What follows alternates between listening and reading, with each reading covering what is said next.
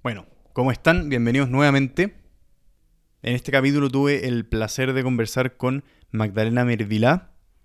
Magdalena es eh, periodista, historiadora, tiene un máster en filosofía y es directora ejecutiva de Red Cultural. Y bueno, en esta conversación hablamos mm, del estado actual de la política, tratamos quizás de responder también un poco mm, qué está pasando, cómo llegamos a este punto, así que mm, nada, estuvo muy muy interesante realmente fascinante conversar con Magdalena, así que nada, ojalá lo disfruten muchísimo y eso, démosle. Podcast en proceso.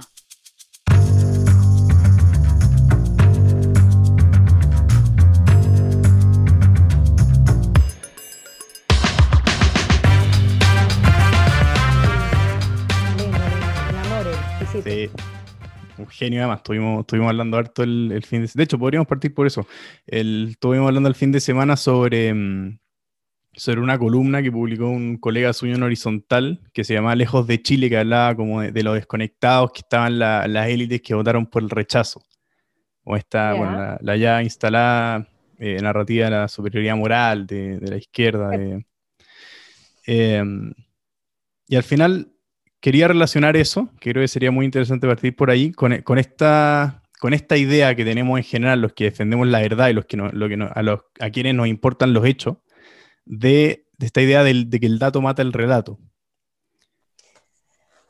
A ver, lo primero que hay que decir es que no, que lamentablemente el dato no mata el relato porque somos seres emocionales y eso es algo que se nos ha olvidado. Eh, y yo creo que el gran problema que tiene el sector que podríamos llamar de derecha, entendiendo que la derecha es aquellos que creen en el individuo por sobre el Estado, ha sido precisamente dedicarse a construir datos, a pensar de que cada vez que sube un punto en el PIB vamos a estar mejor y que las barritas en la planilla Excel eh, van mejorando eh, y básicamente han, se han dedicado a mostrar gráficos de torta y de, digamos, de, torre eh, en forma permanente, y eso no emociona a nadie. Eh, y por eso hemos abandonado el relato, hemos abandonado tener que definirnos quiénes somos, en qué, quiénes creemos, eh, y eso es parte de lo que estamos cosechando hoy día. O sea, aquí hay un mea culpa importante de, que las, las ideas se constituyen en historias. Nosotros somos contadores de historias. Nosotros contamos historias en forma permanente, nosotros nos juntamos con los amigos y lo primero que decimos es, te morir lo que pasó y empezamos a contar una historia. Y eso que en nuestra vida normal la hemos, eh, digamos, lo hemos desarmado, la hemos, hemos tenido una disociación entre eh, lo que es la, nuestro modo habitual de habitar este mundo con, eh, podríamos decir, lo que es la, política y lo que, no solamente esto se da en la política, esto se da eh, también en, la filosofía. Cuando Chesterton, muy temprano, comienzo del siglo XX, planteaba, por ejemplo, cuando él escribe la biografía de Santo Tomás de Aquino, él dice que Santo Tomás de Aquino es el filósofo del sentido común. Eh, y que básicamente se hizo santo por decir que los huevos son huevos. Eso lo dice textual él ahí. Eh, y él dice, pero va a llegar un minuto, dice él, en que vamos a tener que demostrar que el pasto es verde. Eh, y efectivamente el pasto es verde, pero vendrá alguien que considerará desde ya un daltónico lo puede ver rojo, y eso es algo que es así, pero luego va a venir la sociedad del sentir por sobre la sociedad del ser, que va a establecer que cualquier cosa es cualquier cosa, porque vuelvo a Chesterton, cuando el hombre deja de creer en Dios y cree, deja de creer en la verdad, comienza a creer en cualquier cosa. Eh, y ese es el gran drama humano, eh, el drama humano de, de, ese, recién acabo de terminar una clase de Nietzsche, eh, cuando Nietzsche mata a Dios, dice, ¿quién nos dio la esponja para borrar el horizonte?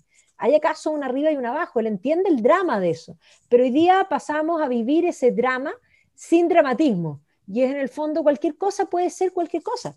Y mm. estamos en un mundo que no solo no cree en la verdad, sino que no quiere la verdad. Y todo aquel que quiere defender la verdad es aquel que está diciendo que el pasto es verde, eh, en un momento en que se definió por, podríamos decir, mayoría, para reírnos un rato, por consenso, de que el pasto es, ahora lo vamos a poner, no lo vamos a poner amarillo porque el pasto es amarillo, pero lo vamos a poner rojo. ¿ya? Mm. Eh, y por lo tanto hay una superioridad moral en entender el pasto como rojo y hay una, eh, eh, digamos, un apego a lo arcaico en aquellos que lo quieren seguir viendo verde. Eh, y yo diría que más que un apego a, lo arcaico, es un apego a la realidad. O sea, aquí este, este mundo hoy día es entre los idealistas, aquellos que tienen una idea, un sueño, eh, que quieren hacer realidad, y los realistas. Y los realistas somos los que tenemos los pies bien puestos en este mundo y que entendemos que todo tiene un costo. Eh, y que efectivamente la gran pregunta es, frente a las múltiples necesidades que tenemos, la gran pregunta del realista es cómo lo vamos a pagar. ¿Ya? Eh, que es una pregunta que el utópico, el que sueña, no se la hace, porque dice, vamos a hacer una fiesta. Ya, perfecto, vamos a hacer una fiesta. ¿Cuántas personas vamos a invitar? Y entonces, eh, vamos a invitar a toda, a toda la vecindad, fantástico. ¿Y cuánto cuesta por invitado la comida para cada uno?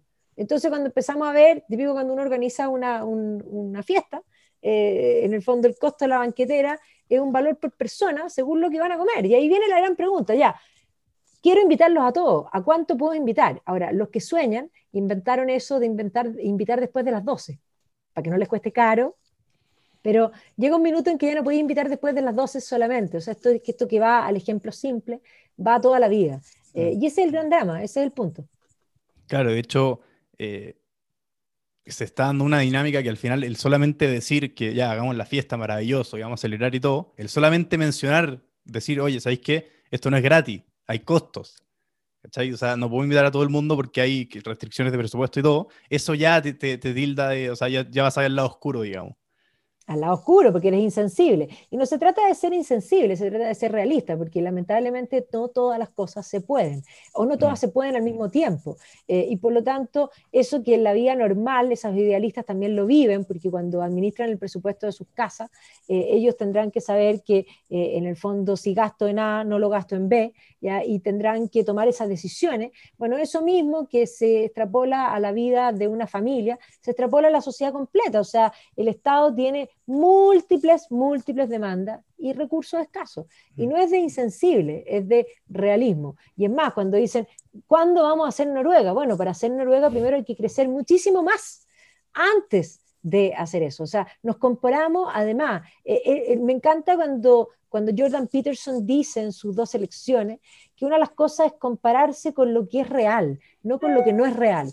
porque si yo me empiezo a jugar tenis, y como dice en un video que sacó Axel Kaiser hace poco, usando el libro de Peterson, dice, si yo empiezo a jugar tenis y soy más o menos bueno, pero me comparo con Federer, voy a considerar que soy pésimo, pues, entonces mm. voy a estar amargado toda la vida. Y ese es el gran problema, o sea, eh, uno tiene que compararse con lo posible, y eso que es para las personas, es también para las naciones, o sea, nosotros nos encanta pensar en que somos Noruega, pero no pensamos como noruegos, no trabajamos como noruegos, eh, no, no tenemos una estructura mental de noruego, sino que tenemos una estructura mental que es buena para sacar primero la vuelta, o sea, tengamos súper claro, o sea, este es el país que trabaja más horas, pero que menos produce, eh, que esas cosas, no, no, es más, es como que este es un país donde, con, donde de alguna manera hacer chanchullo, eh, yo me acuerdo todavía cuando eh, la comunidad europea, la Unión Europea, quedaron impresionados cuando los griegos falsearon los,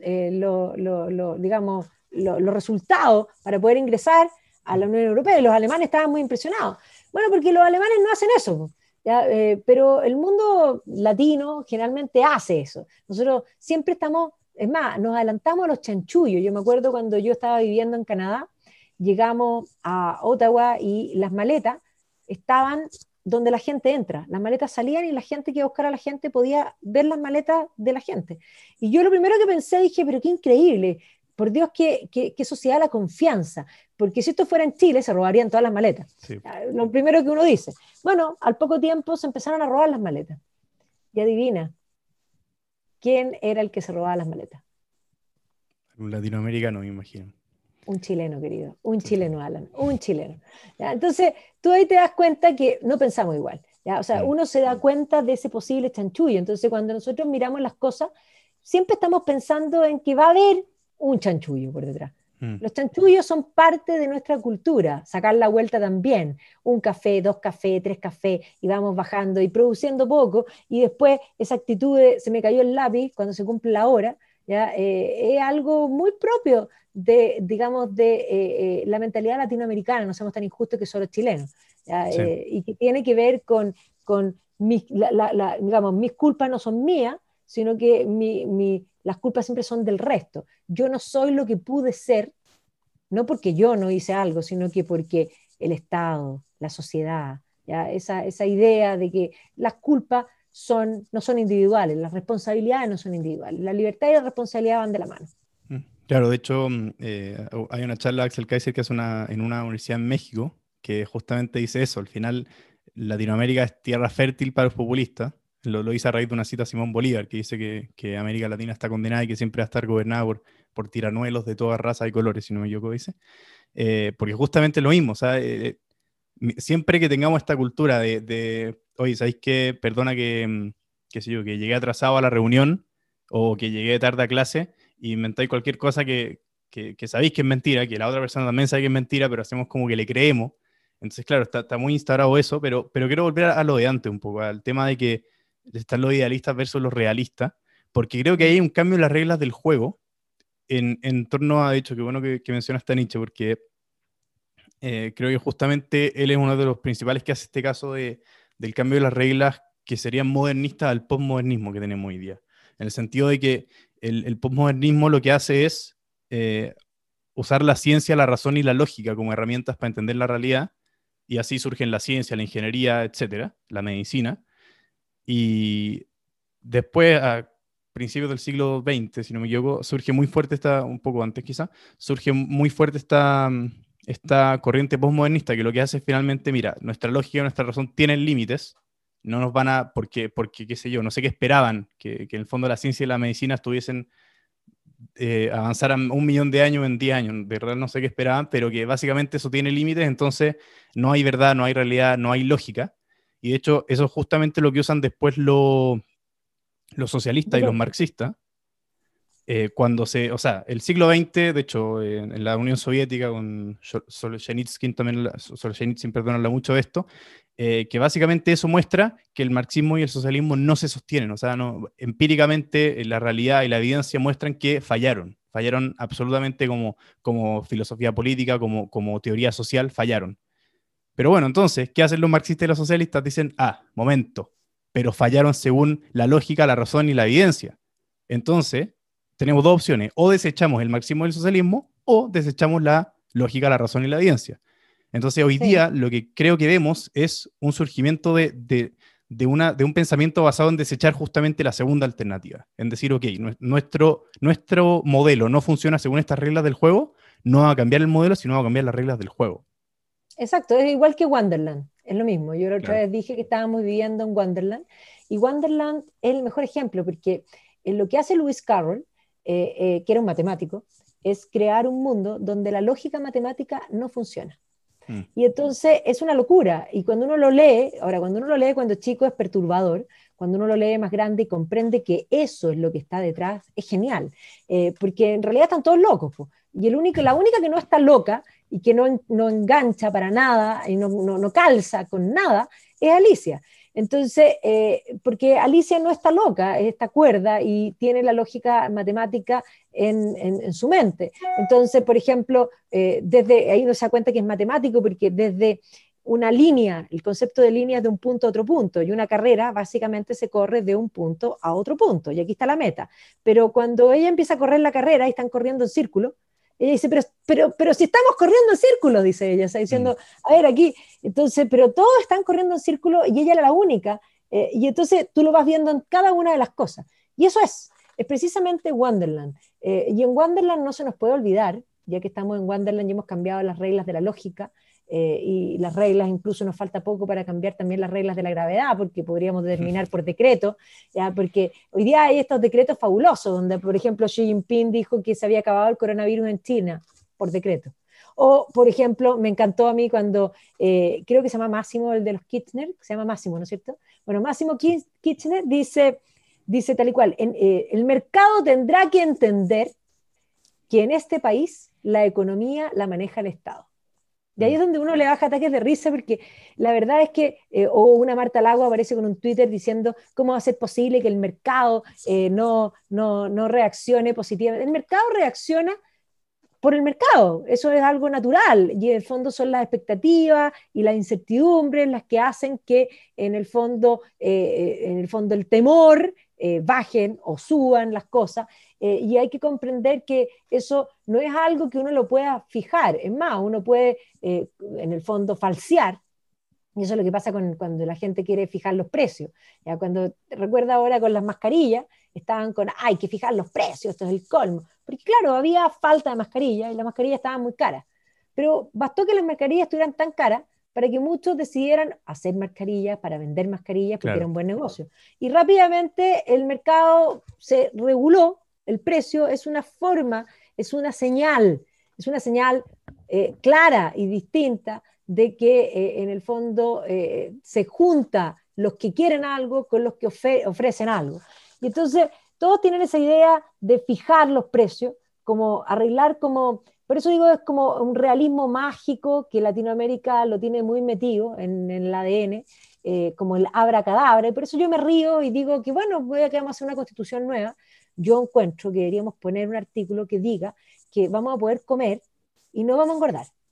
Yo encuentro que eso es súper justo, yo encuentro que eso es súper justo, no lo merecemos. ¿Cómo va a ser posible que frente a una barra de chocolate tengamos que pensar que nos vamos a comer un, un pedacito y no lo vamos a comer entero por las calorías que tiene? No, no tú, podríamos poner también que seamos más altos, que seamos más felices, que todos dormamos bien. ¿Y por qué no ponemos también que seamos inmortales? Yo creo que podemos solucionar todos los problemas humanos. El gran problema humano es que nos vamos a morir. Eh, y precisamente el problema de la muerte es lo que determina que en nuestra vida, que es limitada, tenemos que tomar decisiones y que no podemos hacer todas las cosas. Pero claro, aquí tenemos ese realismo mágico que porque lo ponemos en la constitución se van a arreglar los problemas. Y ahora me da risa porque ya estamos en este juego, ya vamos por la constituyente, ya establecimos que todos los que iban por el rechazo somos unos insensibles, porque no entendemos, pero en realidad somos realistas y sabemos que no porque lo pongamos en la constitución se va a cumplir, eh, porque podemos poner muchas cosas, porque la constitución no es una lista de deseos. ¿ya? Los deseos, en el fondo mm. los idealistas se mueven por deseo. ¿ya? Yo deseo, esto es como, como, no sé, como que se te parezca eh, eh, eh, Aladino y la lámpara mágica. I wish. ¿ya? Y por lo tanto se cumple. No, no, no, no, no funciona así. Y de pronto se dan cuenta que los constituyentes no van a ser las personas de la calle, no va la señora Juanita, la señora Juanita que está más vilipendiada que la pobre señora Juanita, pero nunca tuvo ninguna opción, pues, nunca tuvo ninguna opción. O sea, si yo quiero, si tú quieres ser, tampoco. Ya, eh, nosotros necesitaríamos los partidos políticos, y yo por, por, por, religión, así de simple, lo voy a decir así, yo por, por, principio, ya esa palabra no les gusta, entonces digamos que es por religión. ¿Ya? Porque cuando la gente no come algo puede ser de mañoso, pero si uno dice que es por religión, eh, te, lo respetan supongo que te lo respetan. Entonces yo digo, por religión yo no podría pertenecer a un partido político, eso no es para mm. mí. Claro, de hecho, bueno, a raíz de eso creo que hay una distorsión tremenda de lo que es una constitución y de lo que hace una constitución. De hecho, que, eh, a raíz de los ejemplos que diste, si no me equivoco, es la constitución de Ecuador que dice que, que los ecuatorianos tienen la obligación de ser hacendosos, si no me equivoco. Bueno, pero creo que esta, esta distorsión de lo que finalmente hace una constitución, la constitución surge como, como una carta de, de los derechos de, defensa frente al Estado. O sea, no, el Estado no te puede hacer esto a ti como individuo porque acá está en la Constitución. Y de hecho, justamente a raíz de los constituyentes y la señora Juanita, ahora salió el, hasta el trending topic, el hashtag, no lo vimos venir, como que, ah, o sea, en la constituyente no va a estar la señora Juanita. Y yo como, a ver, o sea, eh, en, la fundación, justamente, en millones de videos lo dijeron. Eh, hay, bueno, Axel también hay muchísima gente que lleva meses diciendo esta cuestión. Claro. Siempre lo dijimos, pero nosotros éramos los insensibles, porque aquí hay otra cosa, aquí hay un, objetivo ideológico y lo que hay que entender es que en la historia, y aquí voy a decir que una de las series más realistas de las que ha surgido en el último tiempo es una serie que es de ficción. ¿ya? Pero la ficción dice muchas verdades. Eh, yo cuando estaba Game of Thrones, yo les decía a mis alumnos que Game of Thrones y House of Cards se trataban exactamente de lo mismo. Me decían, pero ¿cómo? Pero por supuesto, se trata de cómo conseguir y mantener el poder. Básicamente es una serie de lo que es la política. Y lo que se les olvida es que los políticos han sido siempre igual. Yo por eso no pertenecería a un partido político. Entonces dice, no hay democracia sin partidos políticos. Bueno, eh, yo voy a decir algo más radical. Yo vengo de la historia, yo soy historiadora. Y lo que hay que decir que en la historia ha habido muchos sistemas políticos. Y la democracia es un sistema más. Eh, y no va a ser el último. Eh, y no, no mm. digo que yo sea antidemocrática, creo que es lo mejor que tenemos, yo creo que la democracia eh, valdría la pena defenderla, eh, pero más allá de eso, tengo certeza que en 200 años más va a haber un sistema distinto. Y no es que yo tenga la bolita de cristal, simplemente si miro la historia para atrás, uno va viendo cómo Occidente crea y destruye. Occidente tiene un problema en su ADN, que es inmensamente dinámico.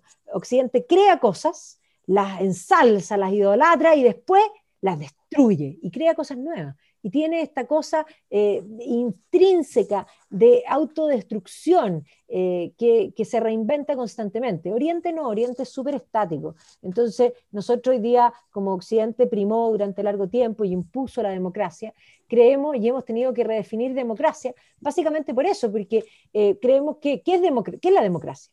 Entonces algunos dirán, bueno, el gobierno es la mayoría. No, no, no, momento, eso no es la democracia. O sea, no es en el fondo la mayoría más uno, eso no es la democracia.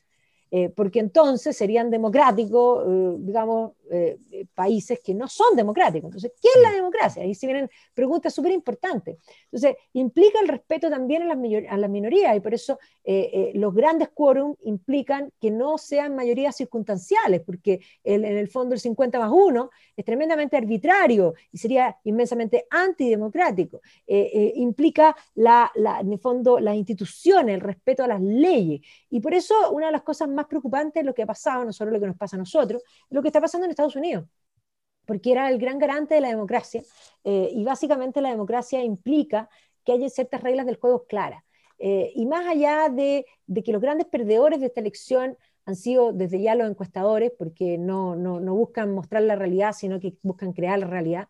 No son, son, los medios de comunicación los grandes perdedores, porque otra vez no quieren mostrar la realidad, sino que quieren crear realidad y son activistas políticos. Eh, y también los sistemas, las instituciones, eh, porque efectivamente lo que vemos aquí es que una elección súper reñida, en que probablemente sí hay trampa. Eh, vamos a ver si esa trampa da vuelta a la elección o no. Yo, yo, no digo que la dé vuelta, pero más allá si la da vuelta o no la da vuelta, lo que deja aquí es desconfianza. Y la desconfianza en las instituciones lo que hace es minar el concepto de la democracia. Eh, una de las cosas fundamentales habría sido que, hubiese ganado el que ganara, pero limpiamente. Eh, esos chanchullos latinoamericanos eran para Latinoamérica. Eh, y en más, nosotros nos sentíamos súper orgullosos del que el CERVEL, y estamos ahí ofreciendo, prestémosle el CERVEL a los americanos. el CERVEL funciona bien, ahora eso no quiere decir que no haya chanchullos. O sea, si alguien mm. dice, está claro que en el plebiscito el 80% está firmado, te podrán haber hecho algo de chanchullo, pero, pero poco, o sea, da, lo mismo, para efecto de la, elección no, cambia nada. No, cambia nada, pero muy distinto si hubiese sido peleado, y ahí es donde los chanchullos entran a, a, a determinar. Y, y, lo que estamos viendo ahora en Estados Unidos es un espectáculo muy propio del mundo latinoamericano eh, y que nos hace, nos duele en el alma, eh, porque las confianzas son esenciales para que haya democracia y la confianza en las instituciones. Y por eso es tan importante tomar distancia ahora y esperar que, ojalá, las instituciones cumplan su rol y que si hay que investigar algo, se investigue, y si hay que cambiar algo, se cambia, si eso cambia el resultado también, eh, pero ¿por qué hay tanto apuro de anunciar que ya ganó? Eh, Biden, independiente de cualquier cosa, eh, porque principalmente lo que se quiere plantear es que si se cambia algo, eso va a ser golpismo. Y ahí viene la pregunta, ¿es golpismo que las instituciones funcionen?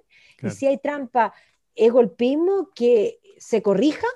Eh, que la justicia sea independiente, ¿es golpismo? No, pues precisamente que la justicia sea independiente es parte de los pilares de la democracia. Entonces, hay una cosa bien compleja en lo que estamos viviendo hoy día.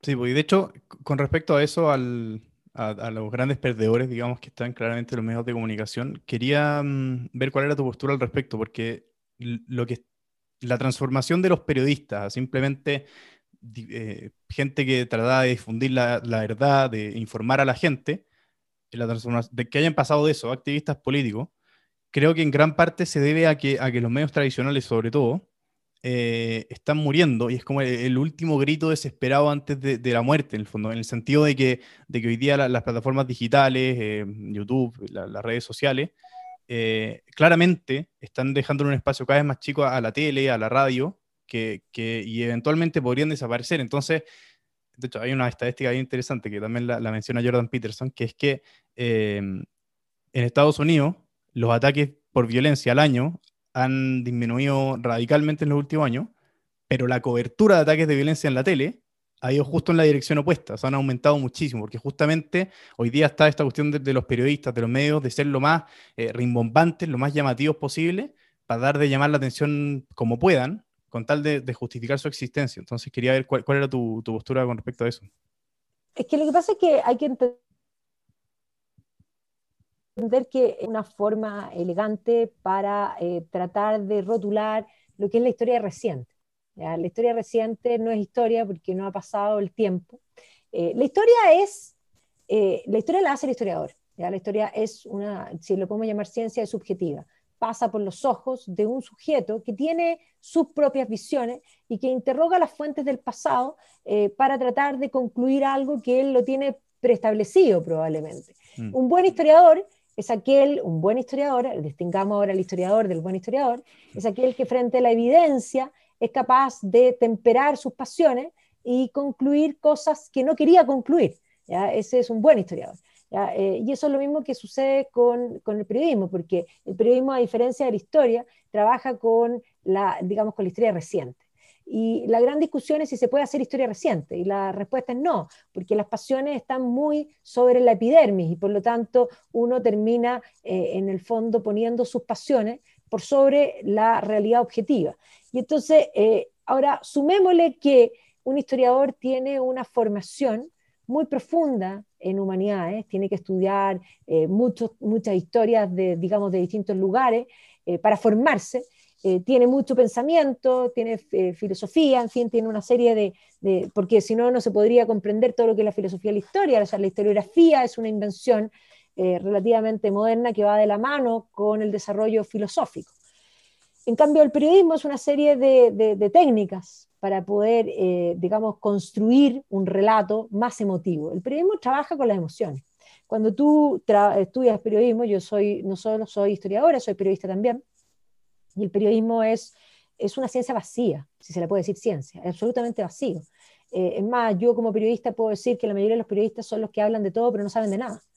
Eh, tal y cual, o sea, eh, porque básicamente el periodismo te enseña, el periodismo no debería ser una profesión, así de simple, el periodismo debería ser unas técnicas que se le enseña a un alguien que tiene una profesión anterior y que uno podría enseñar desde ya lo que hace una noticia, o sea, cuando tú ves qué hace una noticia, ya en el fondo es, eh, hay ciertos criterios, la cercanía, eh, la, rareza, ¿ya? varias cosas que eh, establecen que algo sea noticia. ¿ya? Y, por eso, en, el fondo, le dan, digamos, construyen todo pasionalmente. Yo trabajo, yo tengo una, una chaqueta aparte que está en filosofía de la educación y trabajo un tema que se llama educación imaginativa. Eh, y a mí, yo le enseño a los profesores a hacer buenas clases. Eh, y para hacer buenas clases, la educación imaginativa básicamente lo que quiere es, da lo mismo lo que tú enseñas. Si tú no enganchas las emociones de tu audiencia, lo que tú enseñas se va a olvidar. Y por lo tanto yo le enseño a los profesores a cómo lograr enganchar las emociones. Y en gran medida se trabaja mucho con las mismas técnicas que usa el periodismo. Eh, y en educación imaginativa, el centro de nuestra forma de enseñar es la historia, porque la historia es un componente afectivo. Entonces, cuando uno sale a reportear como periodista, llegas a donde está el editor y el editor lo primero que te pregunta es cuál es tu historia. no te pregunta por los datos. Y ahí está el ¿cuál es tu historia? ¿Cómo la vamos a construir? ¿Ya? ¿Cuál es la historia que vamos a contar? Vamos a contar una historia. Y eh, esa historia es la que tiene ese componente, eh, digamos, emocional. Entonces, lo que hacen hoy día los periodistas es algo, primero hacer, eh, tratar de informar en forma objetiva de algo que les mueve las pasiones, pero además quieren eh, apasionar a la gente y por lo tanto, eh, si, la, si la historia no es objetiva, el periodismo mucho menos. El periodismo nunca ha sido objetivo, ya juega con ser objetivo. Eh, los medios tienen agenda, las personas tienen agenda. Yo diría que las personas tienen más agenda que los medios, eh, porque hay una agenda que se ha autoimpuesto, más allá de que los medios tengan un dueño. Eh, y los dueños de pronto tienen una agenda distinta. Y ahí viene una irresponsabilidad de parte de aquellas personas que supuestamente tienen convicciones, probablemente porque no tienen ninguna convicción, mm. y por lo tanto se mueven con el, como dicen, el zeitgeist, el espíritu de los tiempos, ya se van moviendo y un poco quieren, quieren hacer algo que eh, que, que lo dice muy claro, los tibios serán vomitados, tal y cual, o sea, esa idea de quedar bien con Dios y con el diablo, esos que quieren ser amigos de todo, amigos de todo no se puede ser. Entonces, uno o tiene convicciones y está dispuesto a pelear por ellas, o no tiene convicciones y no está dispuesto a pelearse con nadie. Y eso es lo que está pasando en un mundo sin convicciones, donde las pasiones se han desatado. Y yo ahora estaba haciendo la clase de Nietzsche y lo que planteaba es que el romanticismo puso el ser, digamos, el sentir por sobre el ser. Eh, y en el momento en que uno pone el sentir sobre el ser, eh, y, lo que hace Nietzsche es terminar de, rematar eso. Eh, y hoy día vivimos en una sociedad del sentir. ¿Ya? Es una sociedad del sentir y no importa lo que tú seas, tú eres lo que tú sientes. Eh, y eso va para todo, para el género, para lo que tú quieras, y también podríamos definir que yo me siento que tengo 15. Pero si me siento igual, pues, yo quiero que mi carnet diga que tengo 15 mm. y quiero que el Estado me reconozca de 15. Y si después me meto con un niño de 14, bueno, no soy pedófila porque yo tengo 15. Claro. De hecho, con respecto al romanticismo, como que, entiendo que surgió también como respuesta a, la época, de, a la era de la ilustración, que también fue, en el fondo fue muy seca, muy vacía en todo este eh, eh, lado más emocional. Entonces, em, quería relacionar eso con, con, un concepto bien, bien interesante que leí hace poco, que es el, la dialéctica de Hegel, que básicamente lo que él plantea es que toda la historia se puede explicar en una tesis, una antítesis y una síntesis, en el sentido de que... En triadas. Claro, en el fondo sería como un péndulo, que, que realmente la, la, humanidad se va para un lado, después se va para el otro y llegamos finalmente a un equilibrio. Y, creo que eso, de, de, cierta manera, podría explicar em, el, la, el, el, dónde nos estamos yendo hoy día, porque lo que se vio durante el siglo XX, después de la Segunda Guerra Mundial sobre todo, es que hubo esta, este, este balance hacia quizás un lado más de, de confiar en la... De, construir más bien instituciones serias, instituciones sólidas, de proteger la democracia, de justamente jugar según reglas claras, pero en algún minuto, eh, a principios de la década del 2010, seguramente quizá un poco antes, nos empezamos a ir hacia otro lado, pero, pero muy fuerte y muy rápido, que creo que es, un fenómeno que antes no se había dado, probablemente acelerado por también las redes sociales. Bueno, lo que yo decía al principio, cuando el hombre deja de creer en Dios, cree en cualquier cosa. Lo que hace Hegel es crear una filosofía que reemplaza la religión. Hegel mm. construye una religión laica, eso es lo que construye Hegel. Y sobre las visiones de Hegel aparecen todas estas ideologías que tienen tintes religiosos. Eh, cuando yo digo que el marxismo es una religión, el marxismo es una religión, porque la palabra religión significa religare. Religare es volver a juntar lo que estaba separado. Mm. Y básicamente bajo esta visión de la historia completa como una lucha de clase y como que mis culpas no son las mías, sino que son de la sociedad y por lo tanto si yo elimino las cosas, en el fondo voy a tener literalmente lo que propone, propone el marxismo es establecer el paraíso terrenal sobre la tierra. Porque en el paraíso no hay escasez. Y por lo tanto podemos repartir y cae maná del cielo, literalmente. Es eso, suena súper bonito, porque es muy bonito. Lo que pasa es que es utópico. ¿ya? El propio Tomás Moro había escrito Utopía, y Campanella había escrito también, en el fondo, sobre lo mismo, el propio Francis Bacon había escrito sobre estas utopías, eh, pero la llamó Tomás Moro lo llamó utopía, eh, pero la gran diferencia con Marx es que él va a considerar que él dio el paso del socialismo utópico a un socialismo científico. Y entonces abraza la ciencia y él cree que esto es una ley. Y por eso los marxistas son tan porfiados, porque básicamente esto no funcionó porque no se aplicó bien, no porque no funcione. ¿ya? O sea, eh, lo que pasa es que no funcionó porque no lo aplicamos nosotros. Y entonces siempre está el sueño de que si lo hacemos nosotros, va a funcionar. Entonces, eh, son como el mono porfiado, porque no operan al nivel de la razón, operan al nivel de la fe. Y la religión, generalmente toda religión, eh, va, tiene en la mano la fe y la razón. Y cuando esas van juntas, la religión es una religión sensata. Pero cuando estas se separan y la fe deja de lado la razón, se convierten en fundamentalistas. Y entonces el marxismo no solo es una religión, sino que es una religión fundamentalista, comparable, comparable con un fundamentalista islámico. Mm. Eh, tal igual, o sea, tú con un, con un yihadista dramático, tú no podrías conversar no podrías hacerlo entrar en razón. Mira, es que yo te voy a explicar. Si aquí lo que va a pasar es que va a estallar la bomba, va a morir gente, tú también vas a morir eh, y no va a cambiar las cosas. O sea, esto que tú estás pensando, tú podrías tratar de hacerlo entrar en razón. sin embargo no va a entrar en razón, porque ha dejado de lado la razón. Y por lo tanto él tiene solo la fe que lo mantiene básicamente ciego. Cuando dice la justicia es ciega, bueno, aquí no es la justicia la ciega, sino que el alma se torna ciega. Y eso es lo que hace la ideología.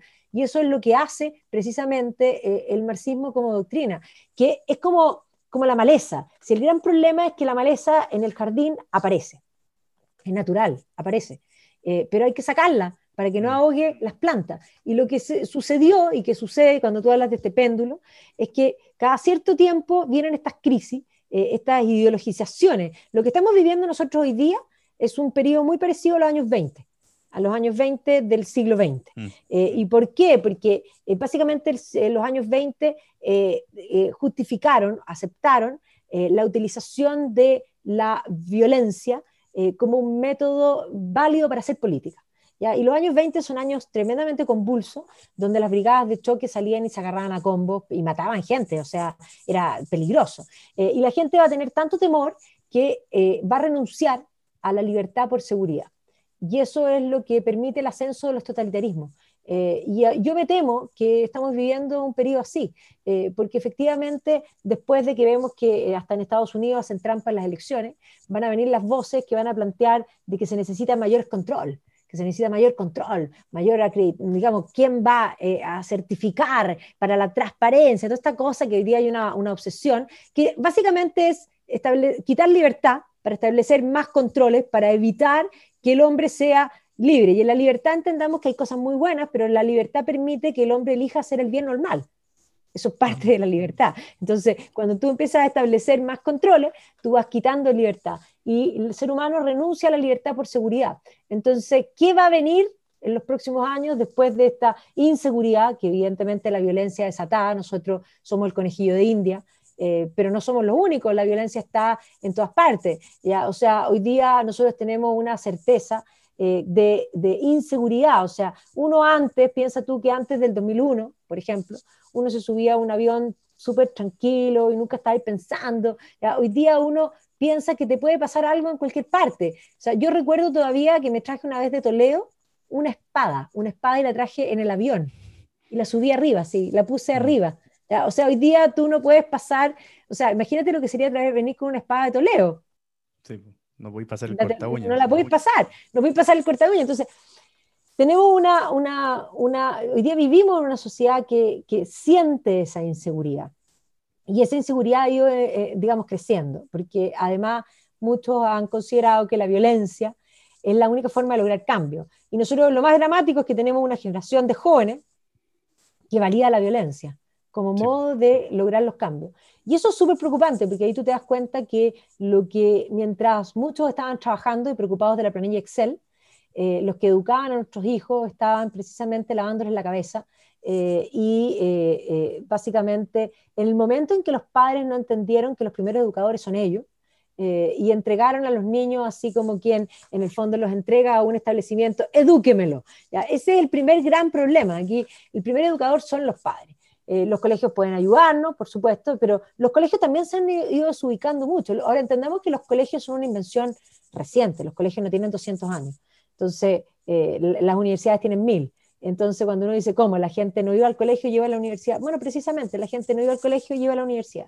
Y lo que existía es lo que existe hasta el día de hoy, porque la gente dice, la educación tiene que ser mejor. La educación, para que sea buena, tiene que existir un concepto que es esencial, que es la autoeducación. No existe otra educación que la autoeducación. O sea, si uno obliga a un niño, yo quiero que estudies y te vas a quedar aquí encerrado y vas a estudiar. Nadie puede obligar a otro a estudiar, nadie puede obligar a otro a aprender, solamente tiene que ser el alma la que se abre al conocimiento.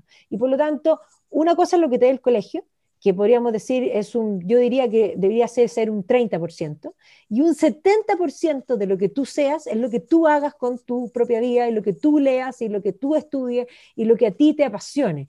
Y evidentemente que mientras más, nadie ama lo que no conoce, mientras tú más conoces de algo, más te gusta, más te apasiona y más quieres saber. El conocimiento es adictivo mm. eh, y por lo tanto aquel que entra en el conocimiento eh, se enamora de él. Lo que pasa es que en los colegios no hay ningún momento en que se acerque el conocimiento, porque el currículum es un currículum de esta extensión con esta profundidad y con esa profundidad uno no se enamora de nada. Entonces el colegio hay que repensarlo entero.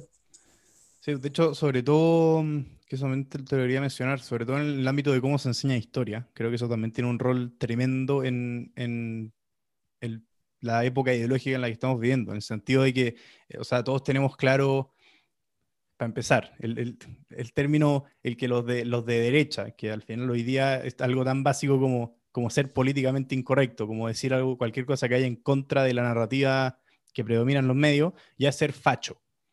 Entonces, aspectos como ese, que finalmente se originan en la forma en que enseñamos historia, o sea, por ejemplo, todos sabemos del, del, de los fascistas Hitler y Mussolini, porque eran de derecha, pero al final de, de la, de la que sí, tenía... lo, primero, lo primero que hay que aclarar ahí con ese relato, eh, que es eh, un relato que, se, que hay mucho copy-paste. Mm. El mundo es muy flojo. El copy-paste existe antes de que existiera el control-C en el fondo y control-V. Antes de eso ya existía.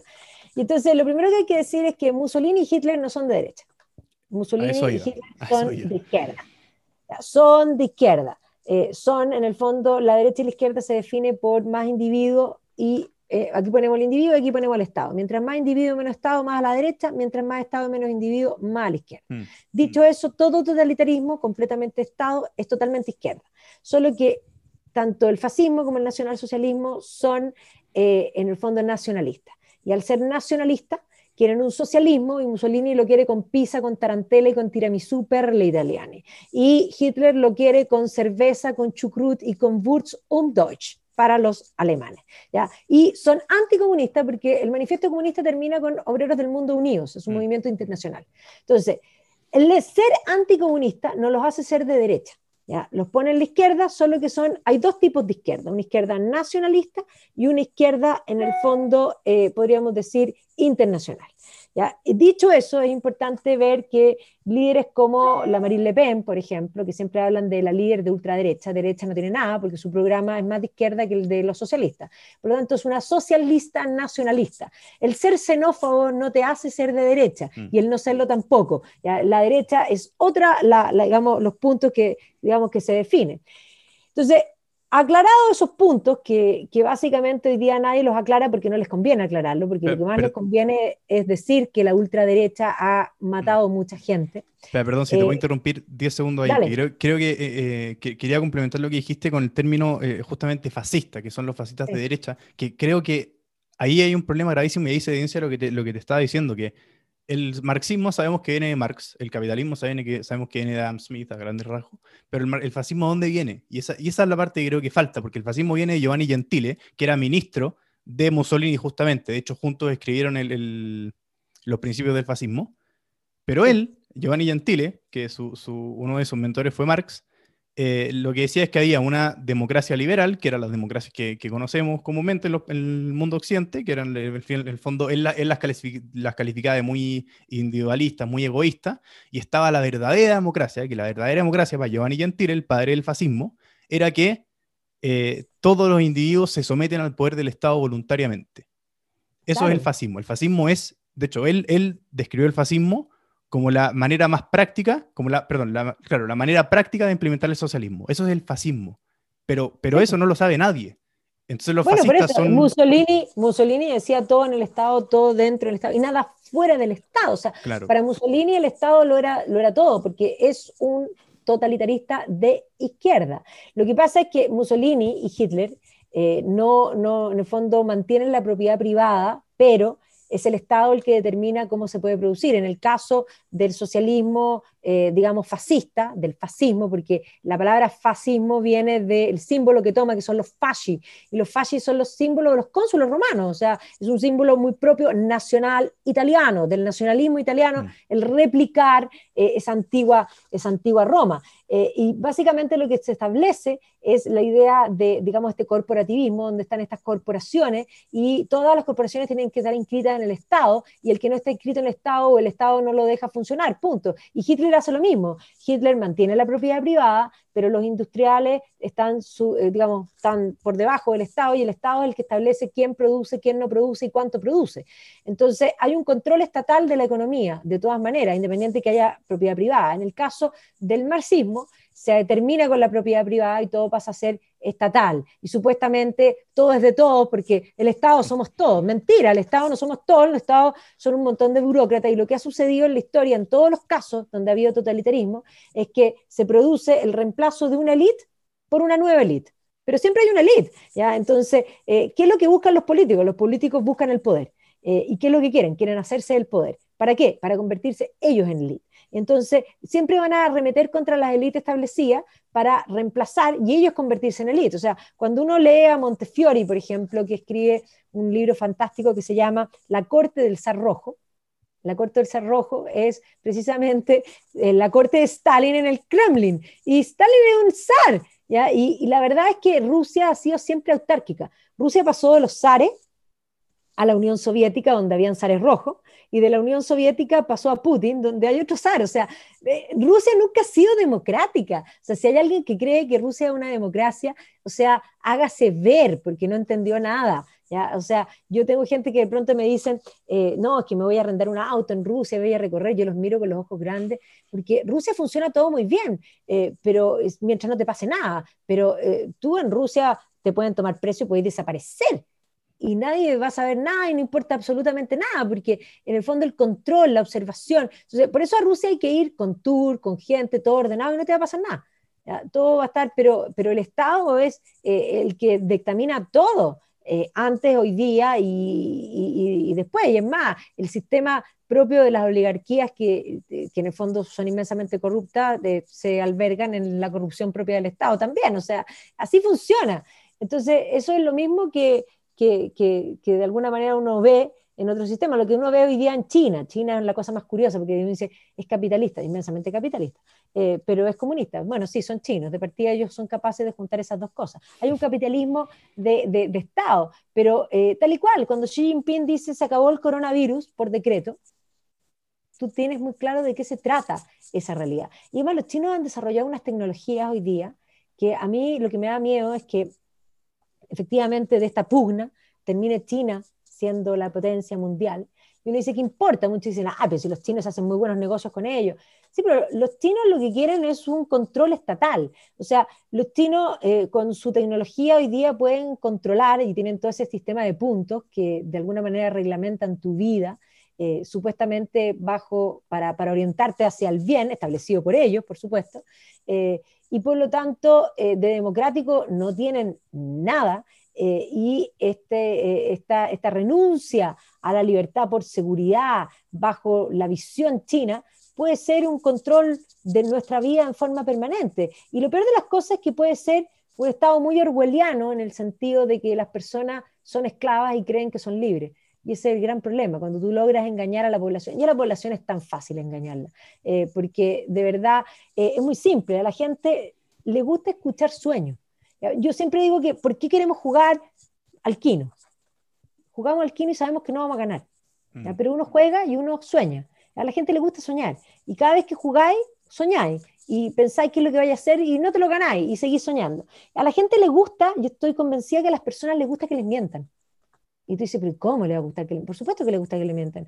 Es cuando uno va y se viste y le dice al marido, ¿cómo me veo? Y el marido te dice, no, te veis espantosa. Uno se enoja, muchos se enojan. ¿ya? Eh, cuando, pero ¿cuál es la pregunta? Quería preguntarle, quería, ¿qué queríais escuchar? Queríais escuchar que te veíais bien, pero en verdad te ves mal, y ahí viene el punto. El, el, la idea con la realidad, la realidad es que estáis gorda, ¿sí? te veis pésimo, no te pongáis esa ropa. Entonces, una buena amiga o un buen marido tendrían que decirle la verdad. Eh, una mala amiga, ¿qué hace una mala amiga? Decirle, no, te veis estupenda, estás fantástica, anda así.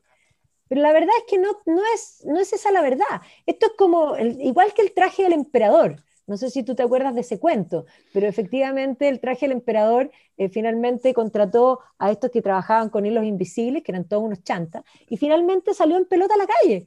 Y toda la gente, nadie le decía, hasta que un niño dijo, está desnudo. Y esa era la verdad. Bueno, de hecho, qué, chistoso que hayas mencionado eso, porque era, esa era justamente la, la metáfora que usaba la persona, que se me fue el nombre, el que escribió esta columna que te mencioné al principio, que al final los que votaron rechazo son los reyes desnudos, los, emperadores desnudos que salieron y, o sea, todos lo ven, todos lo ven, pero nadie les dice, en el fondo. Pero, pero yo diría que al revés, yo diría que los que votaron rechazo son los que entienden eh, y entienden que nunca iba a ser la señora Juanita. Así que eh, podríamos decirle al columnista, no sé quién es, que el hashtag se lo regalamos, porque efectivamente dice, no los engañaron, a nadie lo engañaron. Eh, yo me acuerdo cuando yo entrevisté a Alexis López, que fue súper heavy la entrevista, porque él me dijo, somos como Cassandra. Y tú sabes, Cassandra era la que estaba condenada, su condena era que ella iba a saber la verdad, le iba a decir, pero nadie le iba a creer. Mm. Eh, y Cassandra dijo eh, que cuando llegó el, caballo de Troya, que efectivamente la ciudad iba a caer y todo lo que iba a pasar, pero nadie le creía. Y entonces, eh, bueno, eso es. entonces, a la gente no le gusta escuchar la verdad. La gente quiere escuchar lo que quiere escuchar. Quiere escuchar que, es más, cuando uno va y dice, me veo, me veo muy mal, estoy muy arrugada, y entonces te dicen, no, estás súper bien. Pero en realidad, las arrugas se aparecen a los sentidos, son evidentes. Entonces llega un minuto en que uno tiene que decir, sí, estoy arrugada. Yo, yo soy una convencida que las arrugas son fantásticas porque las arrugas muestran haber vivido bien. Mm. tú tienes dos posibilidades para arrugarte.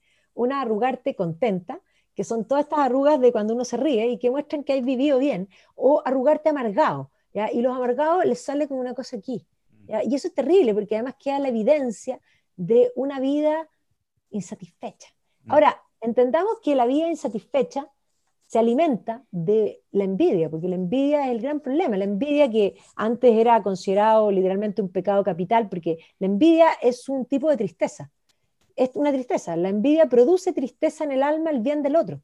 Y por lo tanto mi pasto es verde, pero el del vecino es más verde. Y por lo tanto mi pasto ya no me gusta. Y con tal de que el de mi vecino sea, para yo ser feliz, necesito echarle a perder el pasto al vecino.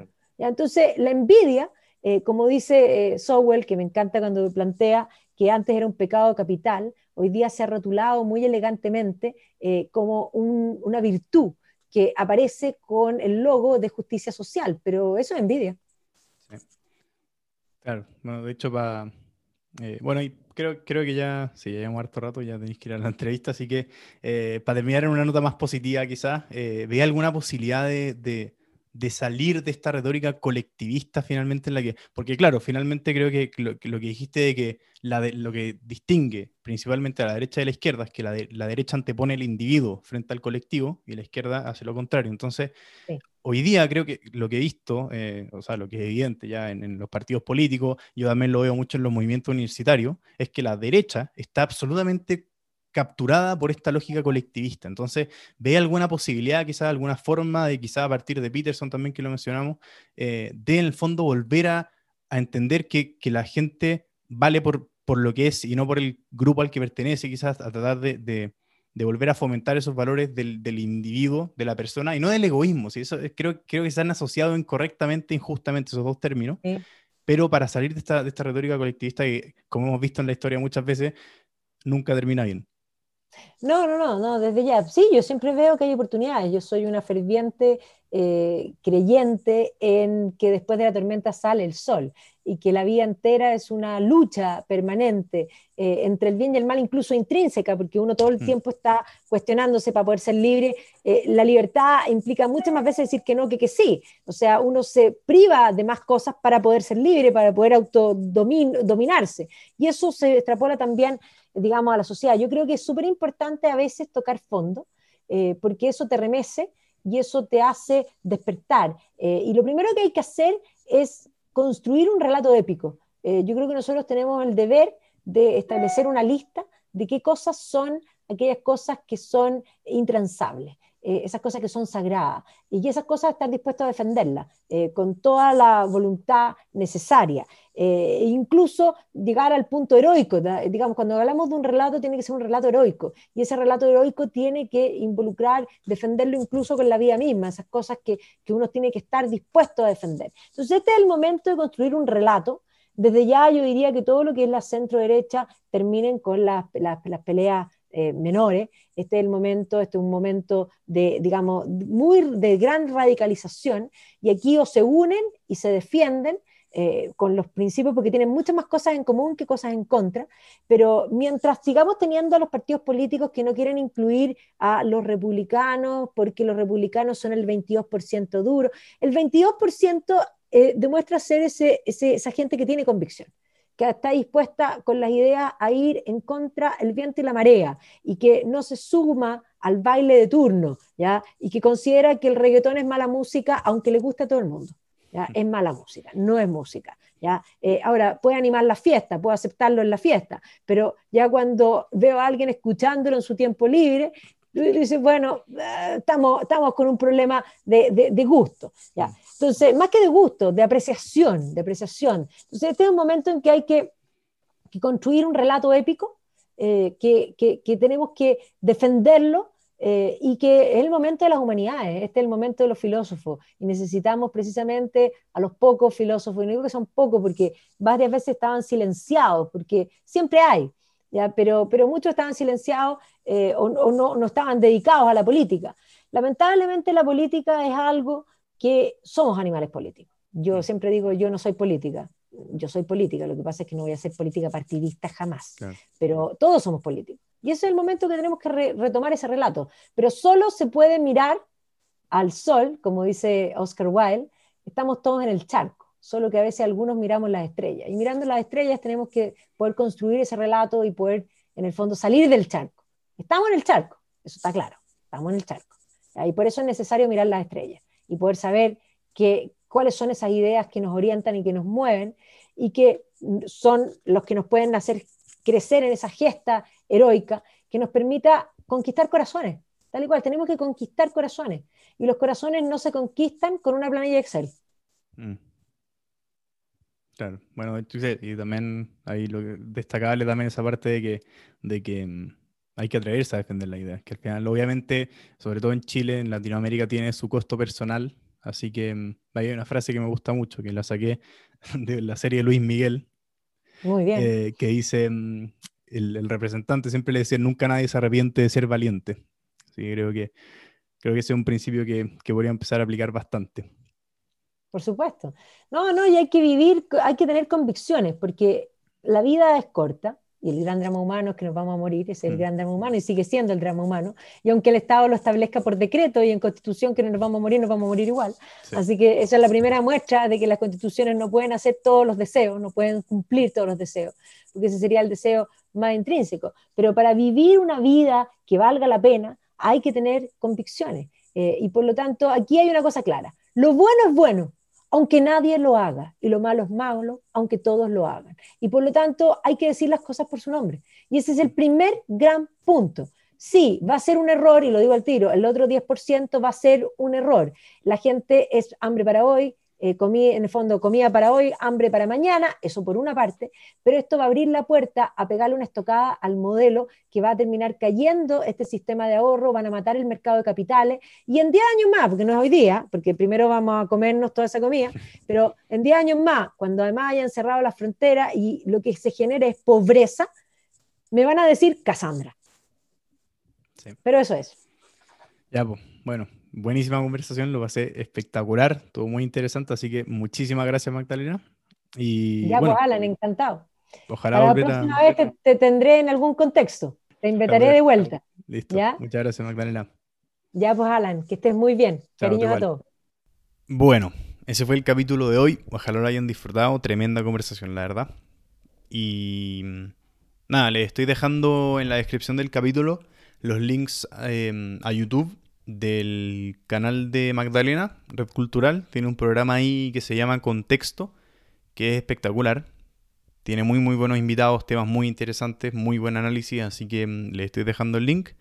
Y Magdalena también es colaboradora permanente de la Fundación Nuevamente. También ahí hace columnas de repente, también tiene programas. Así que también le estoy dejando el link en la descripción. Y nada, el Instagram de Magdalena, Instagram de Red Cultural, la página web, todo, eh, está todo eso en el capítulo en YouTube. Así que ahí se pueden meter a, YouTube, buscar el capítulo y ahí pueden encontrar todos los links, aparte de los que les estoy dejando acá. De verdad, 100% recomendado. Así que, mm, bueno, eso. Muchísimas gracias. Otro éxito más y hasta la próxima semana.